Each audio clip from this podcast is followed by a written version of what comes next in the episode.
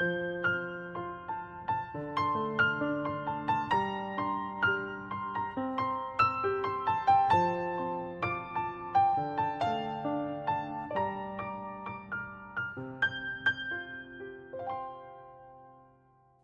家好，我们是读书郎，我是既然。今天为大家继续分享凯文·凯利所著的《科技想要什么》第七章“趋同性”。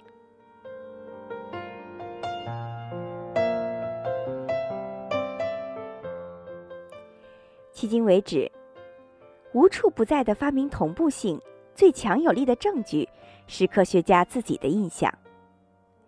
大多数科学家认为。被其他从事相同研究的人抢先发明成果，是不幸的、令人痛苦的尝试。一九七四年，社会学家瓦伦·哈格斯特伦询问是否曾经遇到过自己的研究被其他人抢先开展或者取得成果的情况。他发现，百分之四十六的人相信他们的研究工作中有一次或者两次被别人先行一步。百分之十六的人声称遇到过三次以上被人抢先的情况。另一位社会学家杰里·加斯顿调研了两百零三位硕果累累的英国物理学家，得出了相似的结果。百分之三十八声称有一次被人抢先，有百分之二十六超过一次。科学家重点关注前人的研究工作和恰当的荣誉。与之不同的，发明家往往未经系统研究过去的成果就勇往直前。这意味着，在专利局看来，重复发明是常有的事。发明家申请专利时，需要引证此前的相关发明。被调查的发明家有三分之一宣称，在进行发明时不知道此前有人申请了相关专利。直到准备申请书的时候，需要填写现有技术，他们才去了解竞争性专利。更让人吃惊的是，百分之三十的人声称在调研人员告知之前，不清楚自己的申请书中列举了哪些已有发明。这是完全有可能的，因为专利引证可能是发明人的专利律师甚至专利局的审查员完成的。专利法学者马克莱姆利评论道。在专利法领域，相当一部分优先权纠纷涉及近似同步发明。布兰迪斯大学的亚当·杰夫开展过一项关于近似同步发明优先权纠纷的研究，结果显示，百分之四十五的案例中，当事双方都可以证明在相差不到六个月的时间内研制出该发明的工作样机；百分之七十的案例中，相差时间不过一年，杰夫写道：“这些结果为下面这一观点提供了支持，即同步或近似同步发明是创新的固定特征。这些同步发明中隐藏着必然的气息。当基础技术的必备网络建立起来时，，P 零的新技术似乎在同一时刻就产生了。如果甲发明家没有研制出来，乙发明家将会成功，不过各项技术将依照合理的顺序出现。这并不是说具有乳白色完美外表的 iPod 是必然型的发明。我们认为，麦克风、激光、晶体管、蒸汽轮机和水车的发明，以及氧气、DNA 和布尔逻辑的发现，在它们出现的大致年代都是必然性事件。然而，麦克风的具体样式和精确电路、激光的特殊产生方法、晶体管的特殊材料、蒸汽轮机的尺寸、化学方程式的专用符号，诸如此类的任何发明的具体表现形式都不是必然的。确切地说，因为发明者的个性、手边的原材料、文化或社会背景、财力支持和运气等等影响。这些表现形式变化幅度相当大。安装在椭圆形真空灯泡内的一卷钨丝产生的光不具备必然性，但是白炽电灯泡是必然性事物。白炽电灯泡的一般概念可以从所有具体细节中抽象出来，这些细节包括电压、钨丝强度、灯泡类型可以有所变化，但产生的结果是一样的。本例中，结果是电带来了光明。这个一般概念与生物的典型形态相似，而概念的具体物质形象更像物种。典型形态由技术元素的发展轨迹决定，而物种是偶然的。白炽电灯经历了多次发明、重复发明和联合发明，甚至首次发明。在爱迪生的电灯一项发明经历中，罗伯特·费里德尔、保罗·伊斯雷尔和伯纳德·芬恩列举了爱迪生之前的二十三位白炽灯发明家。我们说爱迪生正好是电灯的最后首位发明人，这样也许最公平。这二十三种灯泡。表现电灯泡这一抽象概念的具体形式五花八门，不同的发明者采用了不同外形的灯丝、不同的电线材料、不同的电量、不同的底座方案。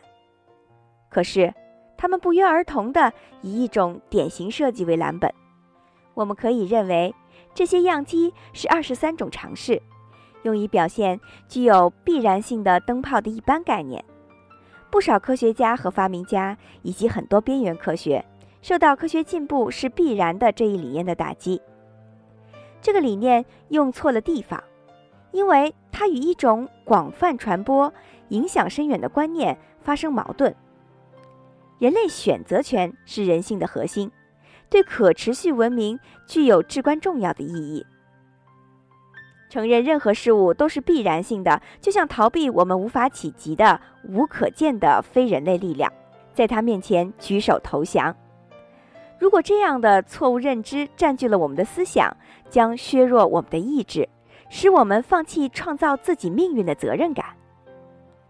还有人认为，如果科技的确具有必然性，那么我们只有虚幻的选择权。我们应该粉碎所有科技，摆脱魔咒的困扰。后面，我将论述这些主要的忧虑，但现在将就这一持久的信念讨论一个奇怪的现象。虽然很多人宣称他们相信科技宿命论的理念是错误的，可是他们的行为表现并不一致。不管他们如何理性的看待必然性，经验告诉我。所有发明家和创新家都表现的似乎他们自己的发明和发现马上就要被别人捷足先登。我所知道的每一位创新家、发明家和发现者都抢在别人前面，匆忙推广他们的理念，或者心急如焚地先于竞争对手申请专利，或者在同类事物出现之前急忙完成自己的杰作。在过去的二百年里。是否曾经有一位发明家感觉到没有其他人会抢走他们的灵感呢？内森·麦威尔德是一位博学之士，也是多产的发明家。过去在微软指导快速研究，但他想在数学技术之外的领域，比如外科手术、冶金学或考古学，加快创新步伐。在这些领域，所谓的创新经常是重复已有的思想。麦沃尔德聘用了由高智商创新者组成的跨学科小组，围坐在一起，畅想可申请专利的理念。这些集思广益的短期内收集的点子，每年将产生一千个专利。二零零九年四月，马尔科姆·德拉格威尔在《纽约客》杂志上简要介绍了麦沃尔德的公司。他的观点是，这家公司找来了一批天才。不是为了发明伟大的新事物，一旦某个理念向外传播，就不可避免地表现为多种形式。只需要足够数量的富有创造力的聪明人开始捕捉这些形式，自然还需要大量的专利律师为批量生产的思想申请专利。格拉尔德评论道：“天才不是真知灼见的唯一来源，它只是一个高效率的来源。”格拉德威尔从未抽出时间询问麦沃尔德，他的实验室有多少被证明是其他人也想到的。于是我问麦沃尔德，他回答：“哦，就我们所知，大约百分之二十。我们只为三分之一的想法递交了专利申请。如果类似发明很常见，那么甚至麦沃尔德建造专利工厂的绝妙主意，也应该同时有其他人想到。当然有，在知识风险公司成立之前的几年时间里，互联网企业杰伊沃克建立了沃克数字实验室。沃克因为发明了价格线而闻名。这是一套用于预订酒店和飞机航班的客户自主定价系统。在自己的发明实验室里，沃克建立起制度化的流程，由聪明的专家组成了跨学科小组，按照这个流程为做苦思未来二十年左右能产生价值的创意。他们从想出的点子里挑选了数千个。再精选出最后要申请专利的，有多少创意因为他们或专利局发现已被他人先占而被放弃呢？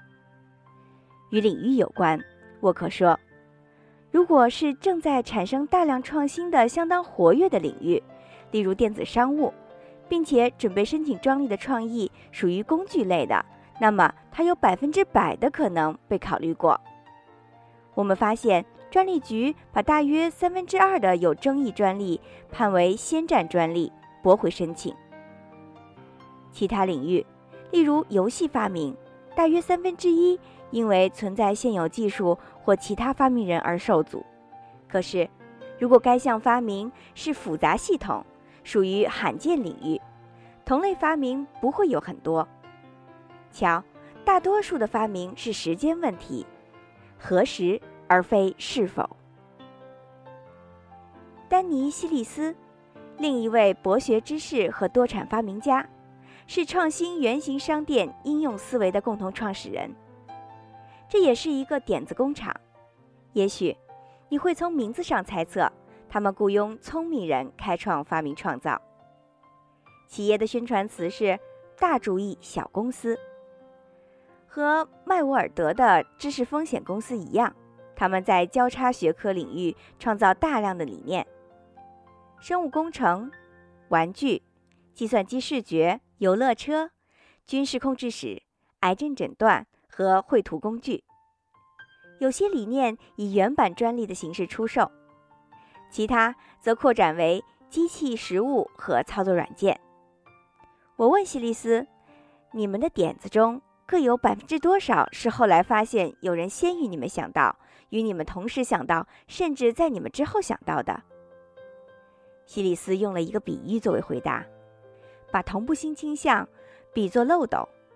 他说：“也许有数以万计的人同时想到同一发明的可能性，但十人当中不到一人就会设想如何实现。在那些思考过怎样实现的人中。”只有十分之一真正详细考虑具体细节和具体方案，而在这批人中，又只有十分之一将构思付诸行动，并且长期坚持。最终，怀有相同想法的数百万人当中，通常只有一人使这项发明成为文化的一部分。在我们的实验室，我们按照预期的比例开展上述所有层次的探索。换句话说，在概念阶段，同步性无处不在，不可避免。你的聪明点子会有很多共同的渊源，每提高一个层次，共同渊源就会减少。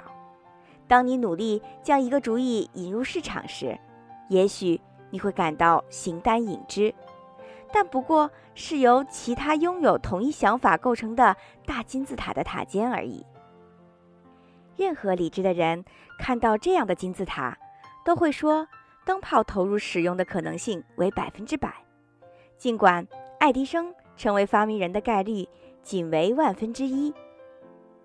希里斯还指出另一个后果：具体操作过程的每一个阶段可以招募新人，从事后期艰苦工作的人也许不包括最早的理念先锋。考虑到人数减少幅度之大，这些数字表明。这样的可能性不大，那就是将该发明投入应用的第一人，也是持有该想法的第一人。另一种思路是意识到理念开始是抽象的，在以后时间里越来越抽象。一般概念在渐渐具体化的同时，必然性的降低，越来越受到制约，也越来越符合人类意愿。只有发明或发明的观念本质是必然的，这个本质如何在现实中展现？那就是椅子的椅子通性是必然的。那么胶合板制成或者加上一个圆形靠背，那是如何在现实中展现？具体细节可能变化多端，这也有赖于发明者手边的现有资源。新观念越是抽象，通用性和同步性就越强，就有数万人可能共同参与。当它逐步经过若干阶段的具体化，成为非常特殊的物质形态时，共同参与的人就越来越少，可预测性就越来越低。没有人可以预测首个适合销售的灯泡或者晶体管芯片的最终设计方案，尽管它的概念是必然的。爱因斯坦这样伟大天才持有的什么观念呢？他不是反驳必然性观念吗？通常认为，一九零五年爱因斯坦公之于世的关于宇宙本质的极富创造力的思想，远远超出普通人的理解范围，远远领先他的时代。如果他没有来到人世，或许直到一个世纪后的今天，世界也不会产生他所提到的相对论。毋庸置疑，爱因斯坦是独一无二的天才。可是，一如既往，其他人。也在致力于研究同样的难题。研究光波的理论物理学家亨德里克·洛伦斯，一九零五年提出一种时空的数学结构，正是爱因斯坦发表相对论的同一年。一九零四年，法国数学家亨利·庞加莱指出，不同体系中的观察者用钟表记录的是我们所谓的当地时间，并且。由于相对性原理，观察者无法知道它处于静止还是绝对运动中。一九一一年诺贝尔物理学奖获得者威廉·维恩向瑞典委员会建议，洛伦兹和爱因斯坦共同获得一九一二年的诺贝尔奖，以表彰他们对狭义相对论的研究工作。他告诉委员会，洛伦兹应该被视为建立狭义相对论数学模型的第一人。而爱因斯坦成功的将其浓缩为简单原理，因此，人们应该认为两位研究者的成就旗鼓相当。但是那一年，两个人都没有获奖。不过，按照沃尔特·埃萨克森创作过一部关于爱因斯坦理念的优秀传记《爱因斯坦：他的生命和宇宙》的说法。甚至在洛伦斯和庞加莱阅读了爱因斯坦的论文之后，也从未实现爱因斯坦那样的飞跃。爱因斯坦的特殊天赋应用在相对论领域，产生了难以想象的深刻见解。埃塞克森对此表示敬佩，但他承认，其他人也能创建这一理论，只是至少十年或者更长时间内做不到。因此。人类最伟大的偶像级天才能够超越必然性，也许超越了十年。对于其他人，必然性仍然按时发生作用。技术元素的轨道在某些领域更加稳定。根据数据，西蒙顿写道：“数学的必然性比物理学明显，最明显的是技术尝试出现在歌曲写作。”媒体等领域的艺术创新是个性化创造的源泉，似乎与必然性针锋相对，但也不能完全跨越命运之河。